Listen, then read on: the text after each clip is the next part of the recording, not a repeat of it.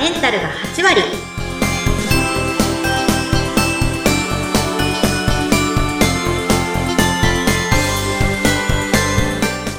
いらっしゃいませ吉花の旅子先生ですインタビュアーの土井さとみです。そして今回も美容クリニック院長金子拓人先生をお迎えしています。どうぞよろしくお願いいたします。よろしくお願いいたします。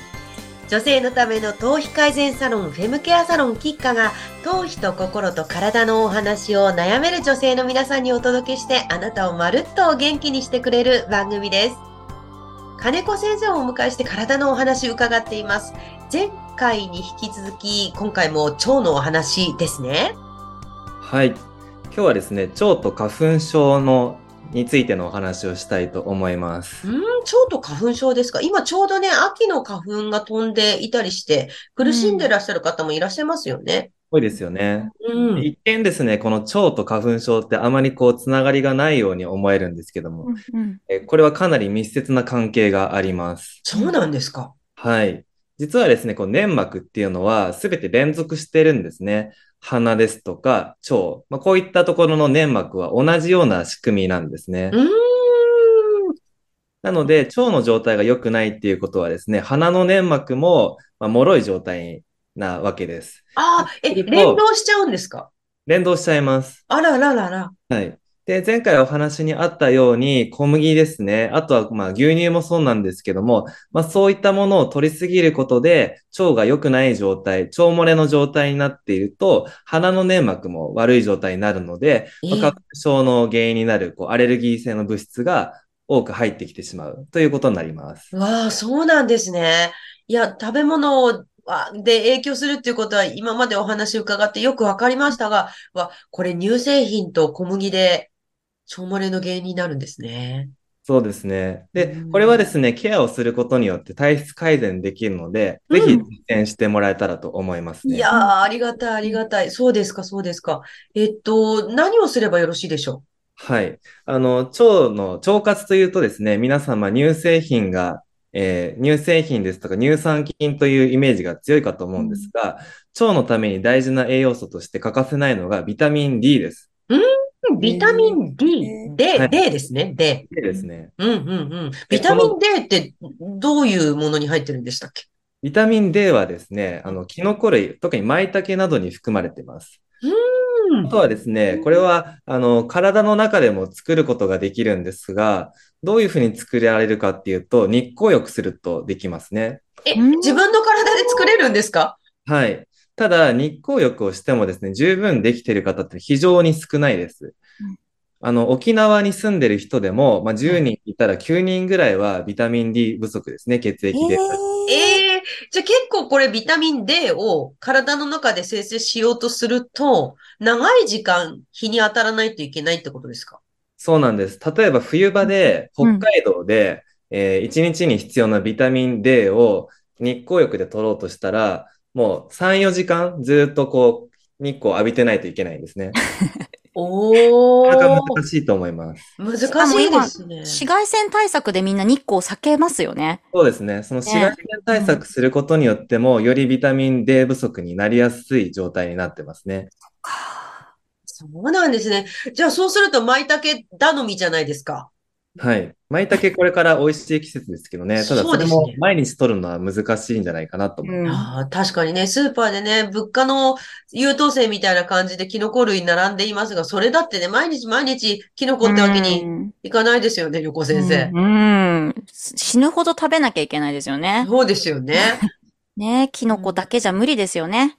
無理ですね。うんなので、今の季節、秋の花粉症に悩んでいる方っていうのは、まあ、そのまずは小麦ですとか、あとその乳製品をやめていただいて、で、ビタミン D をですね、積極的に取るっていうことが必要になります。うーん、わかりました。じゃあ、なるべく、まあ、あの、小麦やめるのは、まあ、簡単というかやめられますが、ビタミン D で日光浴キノコちょっとまあ、手軽にできることっていうのがあるといいですね。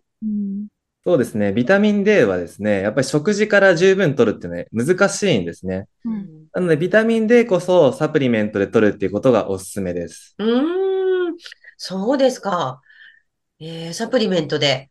えー取って、まあ、それでビタミン D, D 取ると、まあ、花粉症の悩みから解放されるかもしれないっていうことですね。飲んでます、ビタミン D。あ本当ですか？旅行先生も？はい、飲んでますよ。へえ。これは、あの、何がきっかけで飲み始めたんですか？え、あれですよ、例の。はい。フェリチン騒動ですか？あの、そうです。フェリチン騒動で、ちゃんと自分の体と向き合ってるので。先に取ってます。あ、本当に？え、取ってると、まあ、いろんなことされてるかと思うんですが、旅行先生。やっぱりビタミン D 取った方がいいなと思ってらっしゃるんでしょ？私、ビタミン D は頭にやっぱり思い浮かばなくて、うんうん。あの、本当に恥ずかしながら最近、ビタミン D の大切さを知って、やっぱり C だと思いますよね、一般的に。そうそうそう、ビタミン C 取りましょうって言いますよね。うん。うんビタミン C はだいぶ一般化してきましたよね。うんもう2、30年前はこんなにこう毎日ビタミン C 飲む人っていなかったと思うんですけど、今は逆にえなんでビタミン C 飲まないのぐらいの感じに 変わってきたと思うんですね。うんううんんただまだまだちょっと発展途上かなとは思うのでうん、まあいろいろこう皆さんが栄養の正しい知識が広まっていったらいいなと思ってます。うん。金子先生もビタミン D は取ってらっしゃるんですか？取ってます。あ、取ってます？はい。さすが。うん。取るとやっぱりいいですか？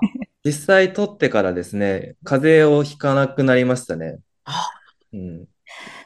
金子先生も休みないですからね。はい。ないほぼないね一週間で8日働いてます。時間軸が違う。すごい、すごい、おかしい、おかしい。時空が歪んでる、歪んでる。でもなんか全然、あの、アップダウンがないんですよね。いつお会いしても一定のテンション。ンまあ、すごい高いわけでもないですけど、低いわけでもなくて。イライラもせず。そうそうそう、ええ全然イライラしてるとか、いっぱいいっぱいな様子もないですね。へー。ちょっと長距離走派ですね。ああ。長距離走派。ええ すごいいいじゃないですか。いや、でも、あの、前回でしたかおっしゃってましたけど、腸がね、あの、メンタルに関わるっていう、鉄、うん鉄もそうですけど、メンタルに関わるっていうところ、ご自身でケアしてらっしゃるから、やっぱりメアメンタルの安定性ってあるのかもしれないですよね。ありますね。実際自分に対してもしっかり栄養療法をするようになってから、メンタルがすごく一定になりました。ええええ、アップダウンはある時なんてあったんですか？まあ多少ありました。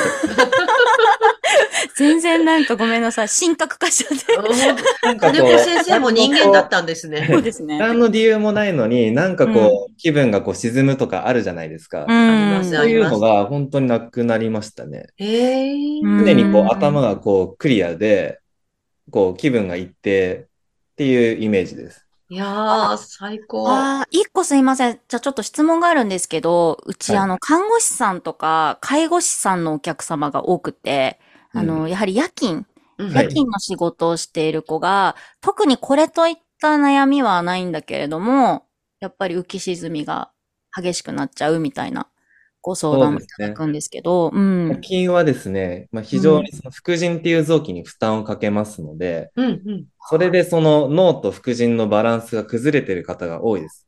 副腎が出た。まあ、これはまあ副腎疲労というものなんですが、また詳しくお話できたらと思います。あ、また出てくれるんですね。ありがとうございごます。登場くださるということで嬉しい。ええなんかね、もう謎の不調っていうと、つい病院行こうかなと思いますけど、栄養で片付くことも結構ありそうですねう。ん。おっしゃる通りこれからというかもうすでにですが、インフルエンザ随分大流行してますが、これについても、これ、ビタミン D はいかがでしょう？役に立ちますか？もうこれからの季節はもうぜひビタミン D を意識して取っていただくといいと思いますね。うーん、あのね、もうコロナ禍がありましたから、免疫っていうことに皆さん意識が高くなってますよね。これ、できることとして栄養でっていうのはね、手軽ですぐ始めやすいですし、うん。あんまりね、あの、気軽にできそうですよね。うん。うん。あとはこう体感ができるとね、継続しやすいですよね。うん。こうサプリメントもなんとなく飲んで、なんとなく効いたような効かなかったようなっていう方も多いと思うんですけど、やうん。はりこの栄養療法すると、明らかに体調とか変わってきますので、うん。えぜひそれをこう体験していただきたいです。え深くうなずいちゃった。そう。そうなんですよ、本当に。ええ 本当ですか？え、金子先生のクリニックでは、この方すごく調子良さそうになったなっていう方、お一人差し支えのない範囲で教えていただけますか？あの、ここにいらっしゃる良子先生。あ、全然、全然違う人を想像してた。そうですか。旅行先生、そんなにもうガラッと。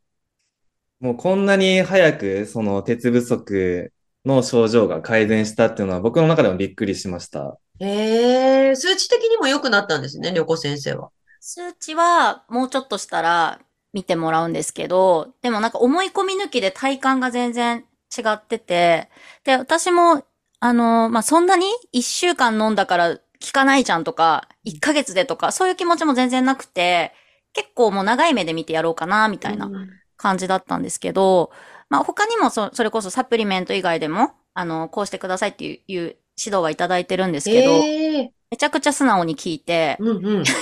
やってるんですけど、もう全然違いますね。体調も全然崩さないので。うん。ええそうなんですね。ととにかくね、このお二人とも、お忙しい方たちなんですよね。忙しくてハードワークで、でも、忙しいのに体調崩か、崩さないっていうのはすごいことですよね。うんもう走り切れる。栄養は本当に、はい、すべての土台になりますので、うん栄養を整えるっていう、もう全然悪いことじゃないので、うんえその栄養を整えた上で、いろいろこう仕事のパフォーマンスを発揮できたらいいですよね。本当ですね。おっしゃる全部通りです。につながってますよね。美容もメンタルも。全部良くなりますもんね。ねうん栄養を見直す時間になりました。そろそろお時間になりました。今日はビタミン D も取ろうというお話でした。旅行先生やキッカについてもっと知りたいという方は概要欄にお店の情報やオンラインショップ、LINE、X、元の Twitter のリンクがありますのでご覧ください。美容クリニックの金子先生、次回も出ていただけるということで。ありがとうございましたまたのご登場お待ちしております。ありがとうございました。今日もご来店ありがとうございました。キッカの旅子先生と、土井さとみでした。次回もどうぞお楽しみに。